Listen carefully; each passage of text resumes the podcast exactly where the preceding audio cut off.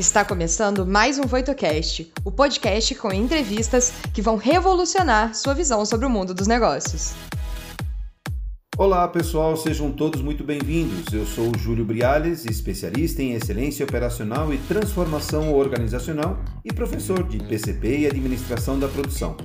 No Papo de Especialista, vamos contar com convidados nacionais e internacionais para conhecer os desafios e aprendizados de especialista em excelência operacional ao redor do mundo. Olá pessoal, sejam todos bem-vindos. Estamos hoje aqui na Voito para mais um episódio da websérie Papo com Especialista, né?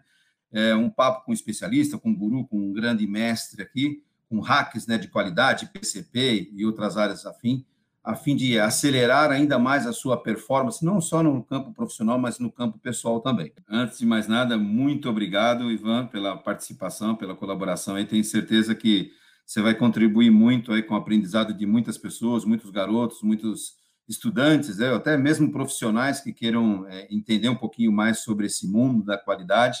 Você, com certeza, é um grande expert nesse assunto e, e as perguntas vão estar bem direcionadas a isso. Desde já, muito obrigado, tá, Ivan? Eu que agradeço o convite. Legal, bacana. Deixa eu só apresentar um pouquinho o Ivan. O Ivan está falando diretamente da Pensilvânia. O Ivan mora na Flórida e eu quero até ler o currículo dele para não falhar e deixar de, de, de, dizer alguma coisa aqui, porque um currículo desse aqui a gente não pode falhar. Então, lá, o Ivan é um engenheiro mecânico pela Unital, que possui MBA em gestão de processos de, process, de produção automotiva pela UFRJ, pela COP, Ivan é um executivo sênior de São Paulo e tem mais de 32 anos de experiência na cadeia automotiva, trabalhando em muitos cargos de gestão nas áreas da garantia da qualidade, serviços ao cliente e gestão de fornecedores. Atualmente, o Ivan está na GAA Investment, é um clube de investimento nos Estados Unidos com foco em startup de tecnologia. Legal, Ivan mais uma vez, obrigado. E vou até começar a esquentar os motores aqui com algumas perguntinhas aqui, tudo bem? Tudo bem, tudo ótimo. Show. Vamos lá.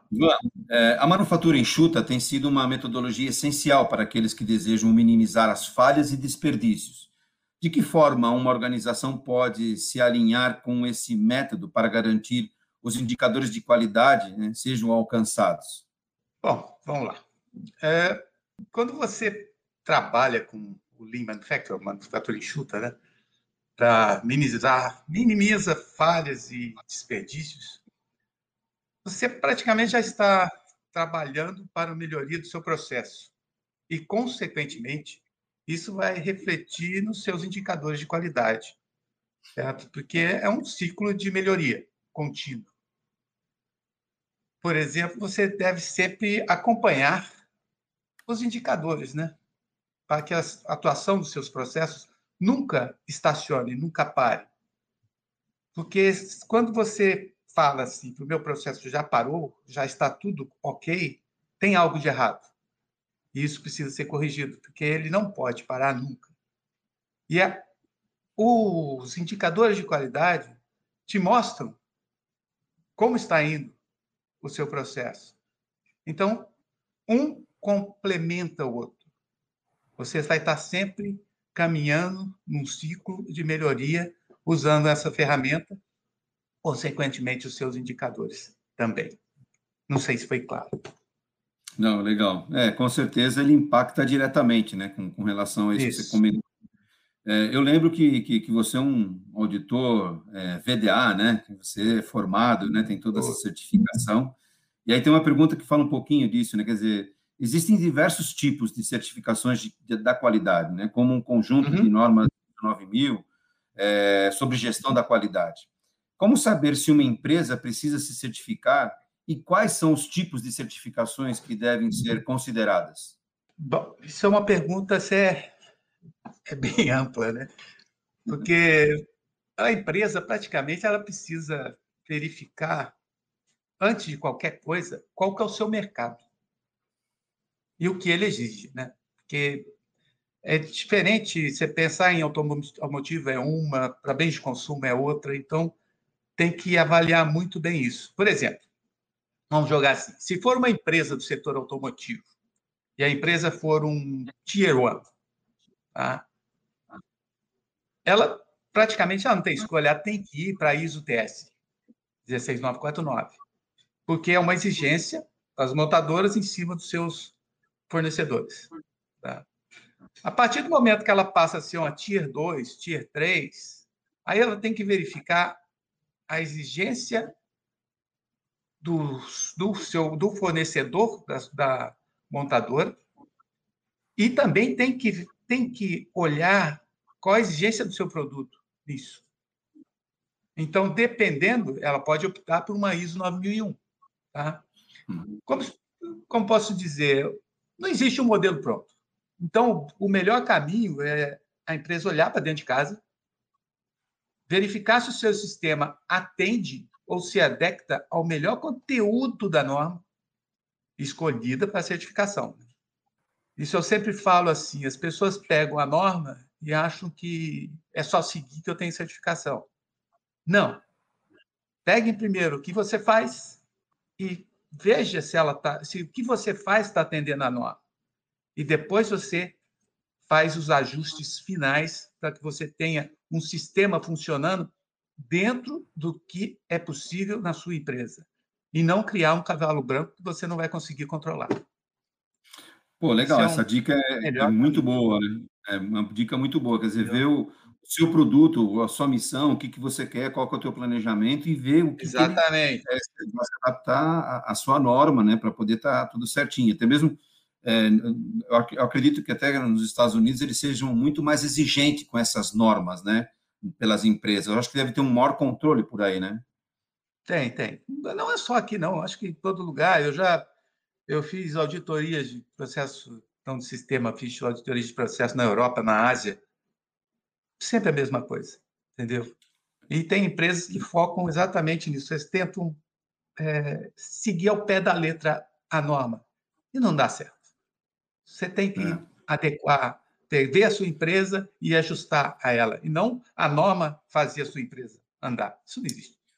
A gente sempre fala isso, quando a gente estava falando um pouco na pergunta anterior de melhoria contínua, melhorar os seus indicadores, né? É uhum. o caso do sistema Toyota de produção. A gente não tem que comprar o livro do, do TPS, Toyota não. Production System, e enfiar dentro da fábrica, dentro da empresa, dentro do teu processo. Você tem que adaptar a tua realidade, a tua cultura e ao teu processo. É isso que você está comentando. Você tem, você tem que se adaptar. Exatamente. Legal. Sempre Show. adaptando o que você tem. Né? Muito bom.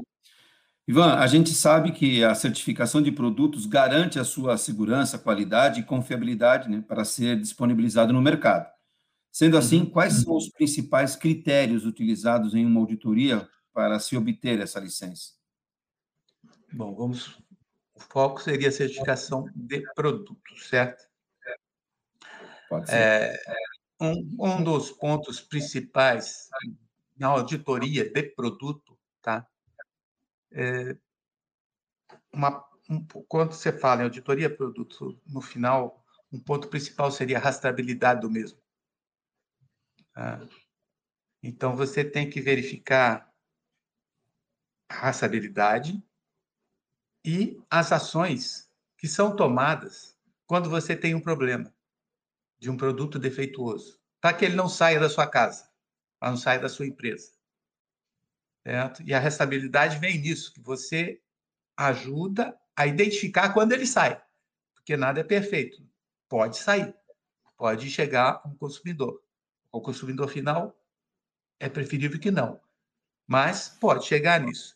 E para que você consiga controlar esse esse ponto, a auditoria de produto dentro de casa foca todas as exigências de qualidade, qual tipo de rastreabilidade você tem que ter. Se for uma coisa de segurança, você quase vai ter que partir para uma rastreabilidade absoluta, certo? E praticamente também um ponto que pouca gente faz seria a verificação da utilização do produto numa auditoria interna de produto. Entendeu? É muito importante que se verifique isso. Isso também pode ser para serviço ou não? É, porque você comentou de produto, pode, mas a gente pode ser para serviço também, né? Ou tem que adaptar um pouquinho ser. diferente? Pode ser para serviço, sim. Eu já fiz auditorias de serviço em oficinas mecânicas, tudo. Hum, muito tempo atrás. Muito tempo atrás, não. Vamos considerar uns 10 anos atrás. Né? Uhum. Eu prestei serviço para o Instituto de Qualidade Automotiva e o foco era justamente em oficinas. Então, são coisas de serviços também. Tá? E isso daí não só em oficina, tá? É, é geral. Você é, pode legal. aplicar onde quiser. Varejo, né? Serviço ah. como varejo também. Pro, varejo, tudo. Todos esses podem ter sistema de qualidade, não tem problema nenhum. É, é. Que o foco, o pessoal foca muito em, em produto é, palpável. Né? É. Manufatado brasileiro, né? né? Um serviço, por exemplo, se você não atende direito, seu cliente não volta. É. E aí você está quebrado. Né? Então, qual o seu produto? Atendimento. Você tem que dar um atendimento adequado para hum. que você consiga conquistar o, o, cliente. Eu falo muito em quando você fala, vou fazer a revisão do meu carro.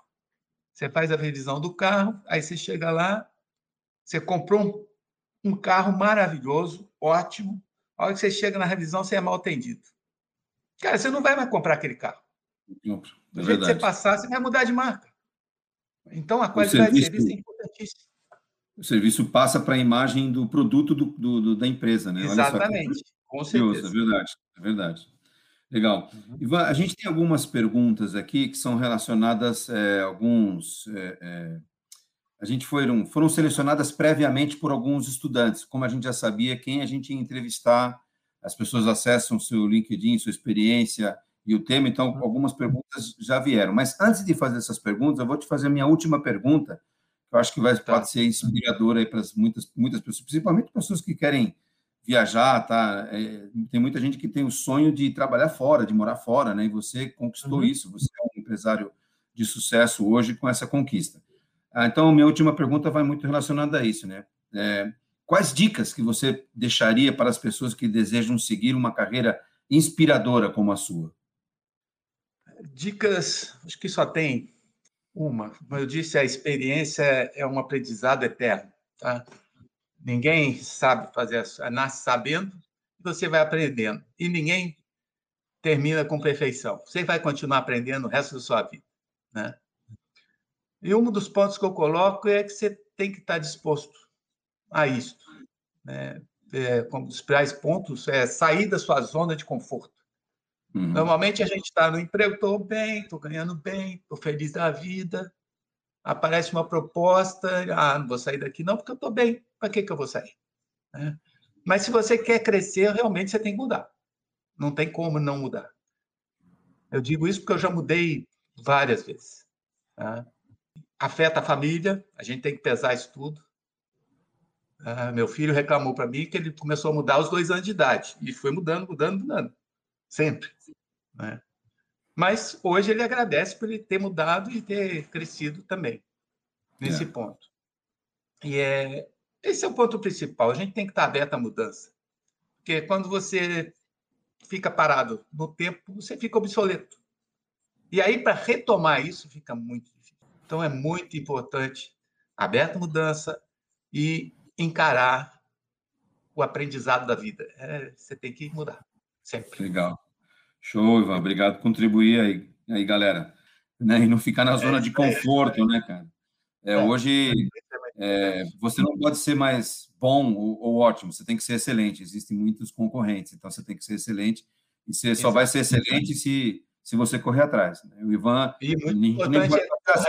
você, tem, é, você tem sorte, mora nos Estados Unidos. Não, você correu atrás, você fez por merecer, correu atrás, está aí. Então não tem esse negócio de sorte. Correu, estudou, se formou. A, a sorte você pode até ter, mas você tem que ajudar ela. É. tem que estar pronto quando a sorte chegar, né? Mas para estar pronto Exato. tem que ralar, né? É. Tem que ralar. Legal. Tem que... Fazer algumas perguntas assim que, que o pessoal fez aqui previamente. Ivan, você tem uma ampla experiência na indústria automotiva, em consultoria, preparando empresas para o sistema de gestão. Na sua opinião, quais eh, são as principais dificuldades dessas empresas ao adotarem um sistema de gestão? Júlio, é...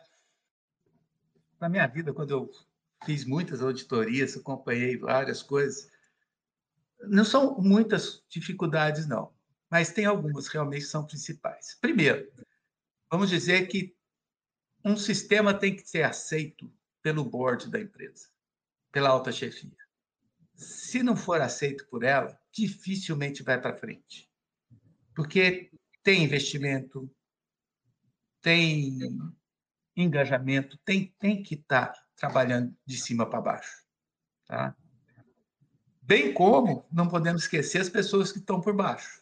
Você vai ter que dar um incentivo para elas e mostrar para elas que realmente você, para a empresa crescer e se posicionar no mercado, eles têm que conseguir uma certificação. Certo? E fazer com que as pessoas entendam que tem que fazer o certo. Não pode se dar jeitinho na vida. Então, esse é um, um outro ponto. E um que eu considero assim, principal de tudo, depois que você tem essas duas coisas, está com o sistema implantado, é manter o sistema vivo. Esse é um ponto terrível, porque quando você implanta, o seu sistema está lá no alto, está no topo.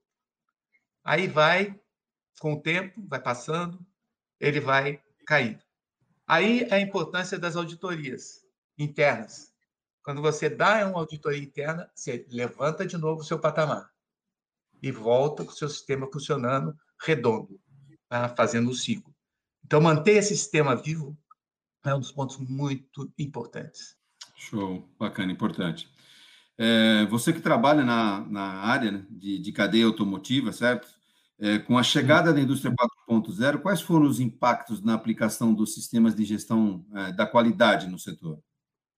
Bom, é, vamos dizer assim que se eu trabalho na área de cadeia automotiva, não e sim. né? Já trabalhou? Eu trabalhei, eu trabalhei, realmente eu trabalhei na indústria automotiva por mais de 30 anos, sim. É, passando por montadoras, fui fornecedor, eu sei, eu fui pedra, fui vidraça, certo? dos dois lados, bati, apanhei, depois aproveitei todo esse, esse conjunto de experiência que eu consegui, vi, montei a minha empresa de consultoria, só de qualidade, certo? Aí quando eu vim para cá, eu falei, vou mudar, vou mudar a minha vida tal. E apareceu uma oportunidade de eu entrar nesse clube de investimentos, é muito legal, que veio de encontro à indústria 4.0, né? Eu não consegui sair da automotiva. Porque... Tá no DNA. É, nós investimos em várias empresas e muitas delas, os clientes delas são da automotiva quando a gente fala em indústria 4.0, nada mais é que a revolução industrial, de, a quarta revolução industrial, certo? Isso. E ela, ela foca nos, nos, nas tecnologias de informação, tá? em termos de inteligência artificial, IoTs, da vida, tudo. E essas empresas que eu hoje nós estamos investindo, muitas delas trabalham, por exemplo, com logística internacional, elas tentam minimizar os, minimizar os custos através de plataformas que eles criaram Certo? E uma coisa que todo mundo pensa assim, que quem mexe com isso normalmente é gente nova, né? Não, porra, tem tanta gente velha também trabalhando com isso, rapaz, que cria um negócio novo, é, disruptivo, que é, eu acho legal nesse ponto, porque eles estão focando um problema, eles focam num problema e acham uma solução para aquele problema através da tecnologia. Se eu não tivesse nesse nesse contexto hoje, eu acho que eu não entenderia isso, como é que funciona. Hoje eu consigo enxergar que realmente não dá para você trabalhar na indústria sem correr atrás da tecnologia de informação. Essas plataformas ajudam você tanto em redução de custo como aumento de vendas. É uma coisa muito interessante. Tá? E com certeza vai, vai afetar o sistema de gestão de qualidade. Não tem como fugir disso. Perfeito, tá? com certeza. É, Tanto é que é hoje tendência... já, se fala, é, já se fala em qualidade 4.0, né? É essa é uma das mudanças. É uma tendência, não tem como fugir. E quem não tiver preparado para isso vai ficar para trás. Essa é a realidade. Exato. É, última perguntinha aqui, a gente ficaria muito mais tempo, mas a gente tem um, um tempo limitado aqui, mas como última pergunta aqui dos convidados, o mercado tem enfrentado diversos desafios né, com as crises econômicas. Você acha que a gestão da qualidade contribuiu para que essas empresas sobrevivessem a esse cenário? Como eu falei lá atrás, a, o sistema de qualidade é um, é um mecanismo vivo, certo? Ela está sempre girando. E você tem que estar sempre ajustando ele. Você não pode botar um negócio que você montou há 10 anos atrás, falar que ele vai funcionar do mesmo jeito por 10 anos. Não. É como nós falamos anteriormente, você entrou com a indústria 4.0, você tem que mudar muita coisa, até no seu processo. Evolui. Hoje em dia, muita entra parte de máquinas no lugar de homens. Mas sem o homem também não tem a máquina. Então, tem que pensar muito bem nisso antes, né? E o, o sistema ajuda você a enxugar os seus processos de frente com as dificuldades que tem. Então, quem tinha um sistema bem montado, bem estável, lógico que os indicadores, tudo, se ele trabalhar dentro do processo dele, ele consegue reduzir e enfrentar esses percalços que aparecem. Certo? É imprevisível. O que nós tivemos esse ano de 2020 foi totalmente imprevisível. Ninguém esperava isso.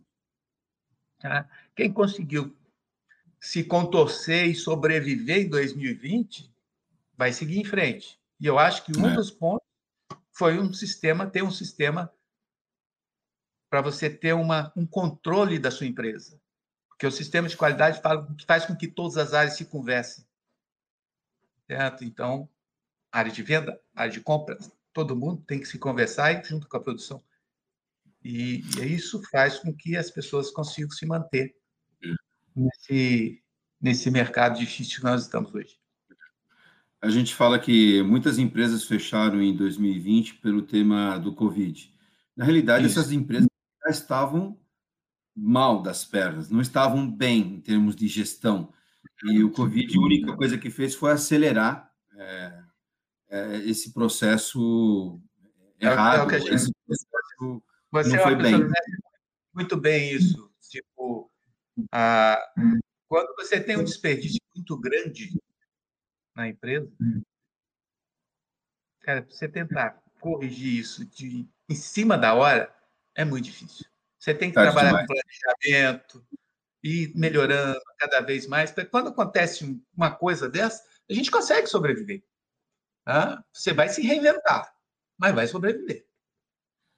Agora, Legal. se tiver, falou, quebrar, já está tudo estragado, não tem jeito de consertar. Bacana, dizer, Ivan. Tem, não tem jeito. É, muito show, muito legal. Cara, eu ficaria aqui horas conversando com você com relação a todas essas é. experiências, essas informações, um bom bate-papo aqui, mas infelizmente a gente vai, vai encerrando por aqui. Só que antes de encerrar, é, você estava comentando da sua experiência auditando empresas, fornecedoras de empresas, né, de, de autopeças, uhum. e eu lembrei de um, de um gerente de melhoria contínua, vou falar o nome dele aqui, porque de repente a gente pode até convidar ele para o próximo papo de especialista, né? o Danilo Vilar, é um gerente de melhoria contínua do Grupo Pão de Açúcar, está fazendo um trabalho belíssimo no Grupo Pão de Açúcar, que realmente está investindo forte na jornada Lean e está fazendo um trabalho muito bacana. E quando eu comentei com ele que eu vinha da Mercedes, que eu tinha experiência na Mercedes, ele falou assim, cara, eu conheci um auditor na Mercedes muito criterioso, Ivan Ávila, conhece? é, era mesmo. Eu era meio chato no copo. Mas melhorei, melhorei bastante. É, ele falou bem criterioso, não falou chato, bem criterioso. Mas é uma forma educada de se dizer. Aí, aí, Danilo, tá na hora, depois você pode se defender quando você estiver aqui. Mas legal, Ivan, quer deixar o seu recadinho aí para a gente ir encerrando? Não, eu queria só agradecer né, a oportunidade de você ter me convidado. Tá? Não sou a, a fera que você jogou aí para cima, mas temos Isso. uma experiência que a gente pode colaborar. tá? Ativa, ativa, hoje em dia, se alguém tem, quiser entender como é que funciona os investimentos, tá? nós temos o, o site do gainvestments.com. Tá? Quem quiser conhecer um pouco da, da história, da onde eu estou agora. Né? Quando, se você quiser ver a minha história, é só entrar no LinkedIn também, que eu tenho tudo lá descrito, ponto a ponto. Tá? Legal. Mas muito obrigado e desculpe tomar o tempo de vocês aí. Espero que Imagina, a experiência é colabore com os alunos que costumam assistir. Ivan, muitíssimo obrigado, valeu, o papo foi Agradeço bacana, gostoso pra caramba. É, show de bola, valeu a pena aí, muito bom. O que você achou do episódio de hoje? Não se esqueça de dar o play no próximo e nos seguir na sua plataforma de podcasts favorita para não perder nenhum episódio novo. Ah, você também pode nos seguir nas redes sociais. Os links estarão na descrição desse episódio. Nos vemos em breve. Até lá!